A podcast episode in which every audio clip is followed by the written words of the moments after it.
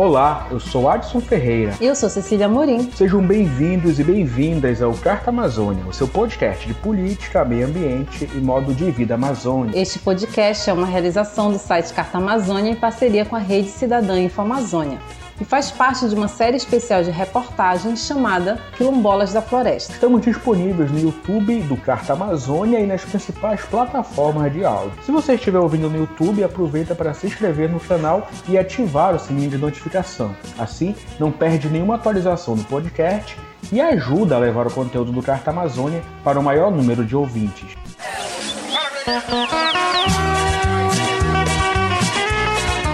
Carta Amazônia podcast das multivozes.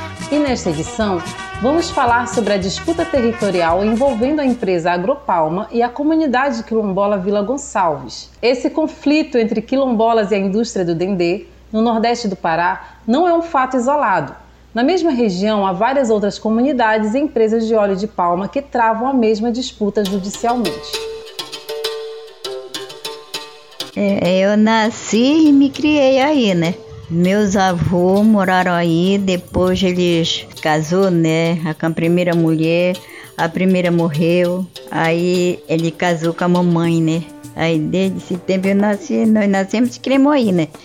A mamãe teve cinco filhas, só cinco, né? Filha, só mulher, né? Aí agora só resta três. Quando assim, nós morávamos tudo pela beira do rio, né? No outro tempo ninguém via essas coisas, né? Agora porque, como diz o no outro tempo a gente não via nada, era só na beira do rio, né? Só via era passar barco, alguma canoa. E agora não, agora tá mais diferente porque carro tem muito, né?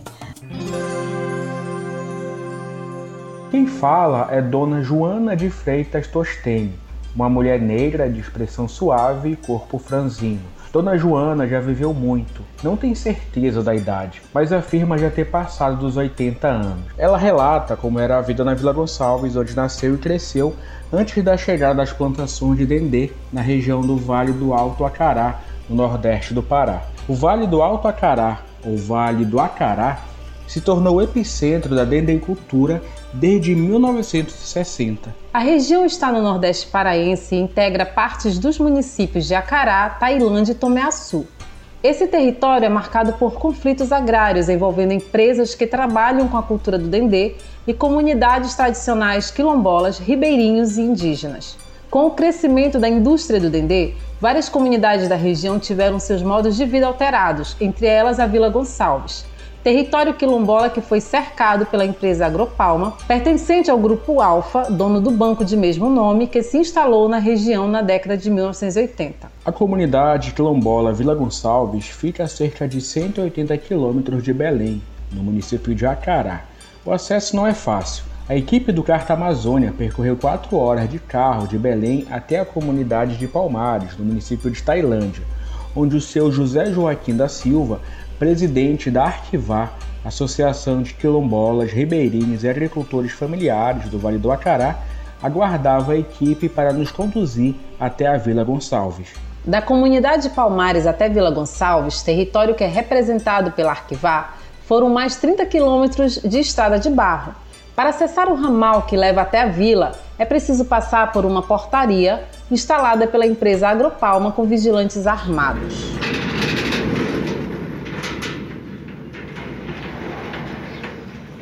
Agropalma é uma indústria que atua desde 1982 na região do Alto Acará. A empresa planta palmeira de dendê e beneficia o azeite do fruto, que também é conhecido como óleo de palma, e uma área de 22.972 hectares. Desse total, 18.203 hectares são reivindicados por quilombolas de diferentes comunidades. A competência de conceder a titulação a cada uma das comunidades é do ITERPA, Instituto de Terras do Pará. A empresa cercou todo o território que disputa e instalou portarias com equipes de vigilantes que monitoram o acesso para a comunidade de Vila Gonçalves. Até 2015, a comunidade não tinha o conhecimento que o local era um território quilombola e, em consequência disso, também não tinha o conhecimento dos seus direitos. Seu Joaquim conta como se organizaram para lutar pela titulação de sua localidade e a garantia de direitos. E em 2015, eles prenderam meu irmão. E aí a gente lutou muito. Eu ainda gastei, na época, ainda gastei 4 mil reais para poder eh, não deixar ele permanecer na, na cadeia. Simplesmente porque ele estava pescando no rio para tirar sustento, que ele tem sete filhos, né? Para tirar o sustento para dar para os filhos dele. Então, a partir do momento que surgiu aquela situação, aí eu conversando com um amigo meu, ele disse, cara, a única opção é vocês registrarem uma associação e a partir daí procurar os direitos de vocês, que vocês tenham direito de território, que vocês tenham direito ancestral, que vocês. Enfim, foi falando dos nossos direitos. E aí a gente se juntou à família e registramos a associação, que era uma associação de ribeirinho e não quilombola. Só que aí tinha algo que não encaixava, pelo fato de a comunidade ser tradicional. Porém, em 2017, houve a necessidade de fazer uma mudança estatutária para agregar a questão quilombola, sendo que em 2016 eu dei entrada no processo de, de titulação no ITERPA. E aí o ITERPA não se mexeu pelo fato de ser associação de Ribeirinho. Quando foi feita a mudança no estatuto, aí a conversa mudou. Ou seja, a briga se arrochou de uma forma é, grande. Seu Joaquim mobilizou a comunidade e juntos criaram a Arquivar, Associação de Quilombolas, Ribeirinhos e Agricultores Familiares do Vale do Acará. Além da Vila Gonçalves, em Acará, a associação também representa as comunidades de Balsas e Turiaçu, que ficam no município de Tailândia. A fundação da associação ela, ela se deu em 2015, porque nós, Lombola do Alto Acará, já no território da Batalha, Nossa Senhora da Batalha, nós fomos é, expropriados da nossa terra em 93. De lá para frente, é, deu-se continuidade em um conflito entre os quilombola e a agropalma, é, por questão territorial, porque a agropalma, de certa forma, ela encontrou uma brecha, não na lei, mas de forma leviana, em expulsar os quilombolas da margem do rio Acará. E, e isso foi dificultando, porque conforme ela foi expulsando as famílias, ela foi, foi tirando acesso a, nas vicinais que liga a, a PA 150 ao rio Acará, ou seja, que tirou a acessibilidade dos moradores que moravam na beira do rio até a cidade, para ir ao médico, para o supermercado, enfim. As 78 famílias que vivem na comunidade Vila Gonçalves moram em casas espalhadas ao longo de uma rua de terra que não tem nome ou CEP. Há uma escola municipal que oferta educação infantil até o quarto ano. Não há posto de saúde ou sinal de telefonia. De certa forma, todo tempo a comunidade ela é vigiada pela empresa, pela Agropalma. Então, e isso dificultou o desenvolvimento da comunidade. Como você pode ver, comunidade do Gonçalves é, é a comunidade mais antiga que tem aqui, em média de 164 anos. Nós estamos em pleno século 21, você não vê desenvolvimento de absolutamente nada, posso eu dizer isso não tem uma infraestrutura escolar que ofereça os direitos de fato dos quilombolas daqui, nós não temos posto médico, nós não temos um veículo que possa levar um paciente enfermo. Nós estamos a 200, é, 180 quilômetros da capital do estado. Isso é, para mim é o cúmulo do ridículo. Nós estamos a 180 quilômetros da capital do estado do Pará e nós não temos, não conseguimos ainda que a CELPA venha instalar uma energia decente dentro da comunidade. O líder comunitário denuncia que a comunidade sofre constantemente violações de direitos. Não existe violência maior quando alguém faz uso de uma determinada função para prejudicar alguém. A empresa coloca um segurança patrimonial para fazer a vigilância em torno da área que supostamente ela diz que é dela. Quando ela encontra um quilombola, ela toma o peixe, ela toma a, a malhadeira, ela toma o caniço, ela toma a espingarda, que é para ele matar uma caça e levar para casa dele, toma a caça e leva. Então, no meu ponto de vista, não existe uma violência maior do que essa. Não existe uma violência maior, porque está assegurado na Constituição Federal o direito de ir e vir. Isso não é só da comunidade quilombola, isso é de todo cidadão brasileiro. Ou seja, mas a partir do momento que alguém instala uma portaria e te limita de acessar aquilo que é seu de direito, também é uma violência ao extremo. De acordo com um boletim de ocorrência registrado dia 27 de junho de 2022, quatro quilombolas foram abordados nas margens do rio Acará e tiveram as redes de pesca levadas pelos seguranças da Agropalma e em seguida foram escoltados até a saída da propriedade da empresa. Casos como este fazem parte das estatísticas da CPT, Comissão Pastoral da Terra, que no relatório de 2023 indicou que as comunidades quilombolas ocupam a terceira posição em número de casos em conflitos territoriais no país. Segundo o levantamento do Centro de Documentação Tomás Balduino, da CPT, feito com exclusividade para a agência pública, divulgado em 2022, nos últimos 10 anos, quatro quilombolas foram assassinados em conflitos por terra na região do Acará e Tomeaçu. De acordo com a CPT, nesse mesmo período, também aconteceram quatro tentativas de assassinato e 14 ameaças de morte contra quilombolas e indígenas da região. Segundo a Comissão Pastoral da Terra, mais de 180 mil famílias quilombolas lutam por seus territórios no país. Para Elielson Silva, pesquisador e professor do NAIA, Núcleo de Altos Estudos Avançados Amazônicos da Universidade Federal do Pará, esses dados mostram a importância e urgência do debate que tem sido chamado de reforma agrária preta.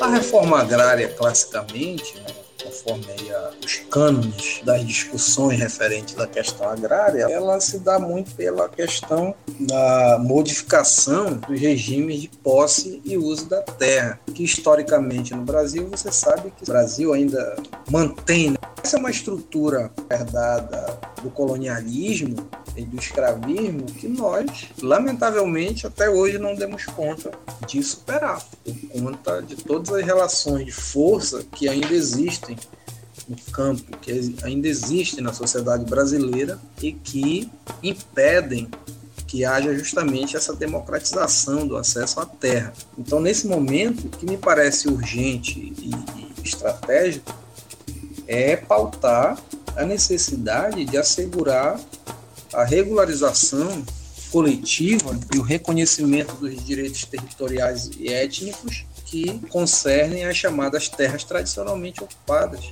O artigo 68 da Constituição Federal reconhece, desde 1988, o direito que as comunidades remanescentes de quilombos têm aos territórios que habitam e prevê a titulação dessas terras em favor das comunidades. O conflito entre a Agropalma e as comunidades quilombolas representadas pela Arquivar é acompanhado pela Defensoria Pública do Estado do Pará.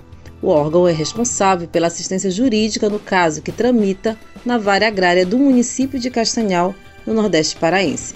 A defensoria representa a Associação dos Quilombolas frente à ação movida pela empresa Agropalma contra a Arquivar e também é autora da ação civil pública contra o Estado do Pará, Iterpa e Agropalma, requerendo a conclusão do processo de regularização fundiária e titulação do território pleiteado pelos quilombolas.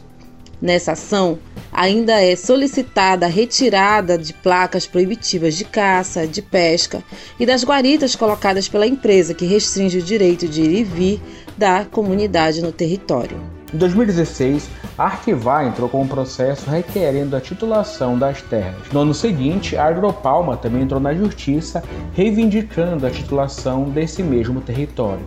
Em 2018, a justiça suspendeu a matrícula das fazendas Roda de Fogo e Castanheira no município de Acará, que supostamente pertencem à empresa Agropalma e onde está situada a comunidade de Vila Gonçalves.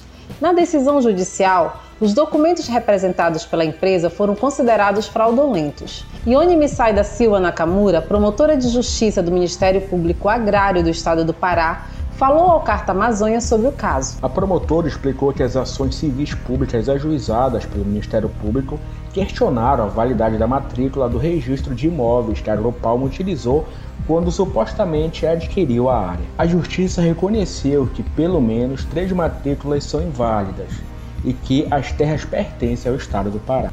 E é nesse contexto que essas áreas voltam ao domínio do estado é que tanto a empresa Agropalma está requerendo o reconhecimento da destinação dessa terra para ela, quanto as comunidades quilombolas estão reconhe solicitando o reconhecimento do território quilombola.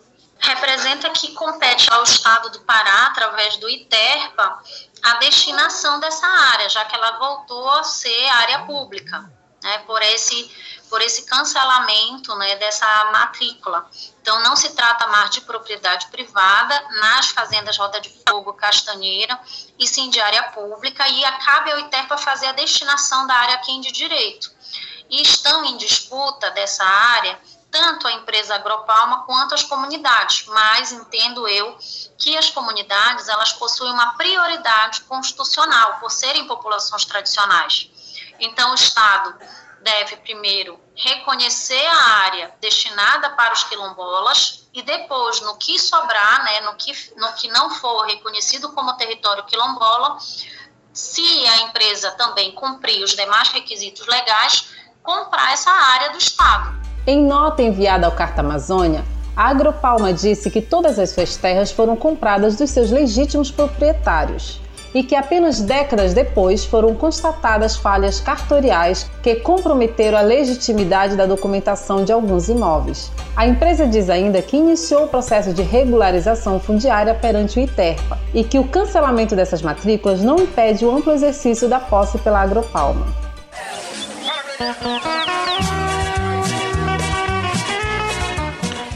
Amazônia o podcast das multivozes. Você está ouvindo Carta Amazônia, seu podcast de política, meio ambiente e modo de vida amazônico. Nesta edição, o programa fala sobre o conflito territorial entre quilombolas e a indústria do dendê no nordeste do Pará. Sou morador da Vila de Gonçalves, moro lá já há 55 anos. A gente é de uma família de Luz Gonçalves que já faz há cento e poucos anos também, né? Antes nós tínhamos nosso livre acesso e liberdade. Isso aí é a coisa que mais me dói, que hoje nós não tem. Nós tínhamos acesso de ir e voltar a hora que nós queríamos. Hoje a Agropalma coloca segurança no rio, segurança na estrada, pra gente não caçar, não pescar, não arrumar uma malhadeira, tudo isso de já estão acostumados a tomar do pessoal aí, né? E isso para mim, eu acho triste por causa disso, porque nós, como moradores nascidos e criados da área, nós tínhamos que ter nosso livre acesso, né, de ir e voltar a hora que nós quiséssemos. E era tudo bom. Hoje tal coisa, tudo, tudo tá difícil aí, né? Esse é Elivaldo do Socorro Neves, agricultor de 55 anos, nascido e criado na Vila Gonçalves. A reclamação dele é compartilhada por diversos moradores do local. Além dos impactos sociais, o crescimento da produção de dendê na região também tem trazido danos ambientais para a comunidade. Em outubro de 2019, uma reportagem publicada no site Verofato de Belém do Pará noticiou o vazamento de óleo de dendê da empresa Agropalma no rio Acará e Igarapés da região. Na reportagem foram mostradas fotos e vídeos do despejo de dendê nos rios localizados no Vale do Acará. Técnicos da Secretaria Municipal de Meio Ambiente de Acará estiveram no local e comprovaram o dano ambiental. Em nota ao site, a empresa reconheceu a veracidade da informação e afirmou que o vazamento de óleo de palma foi de pequena proporção. A Agropalma disse ainda que, após identificar o ocorrido, todas as medidas de contenção foram tomadas com base em procedimentos internos para mitigar possíveis impactos ambientais. A Vila Gonçalves tem uma relação estreita com o rio Acará. É de lá que boa parte do alimento da comunidade é retirado.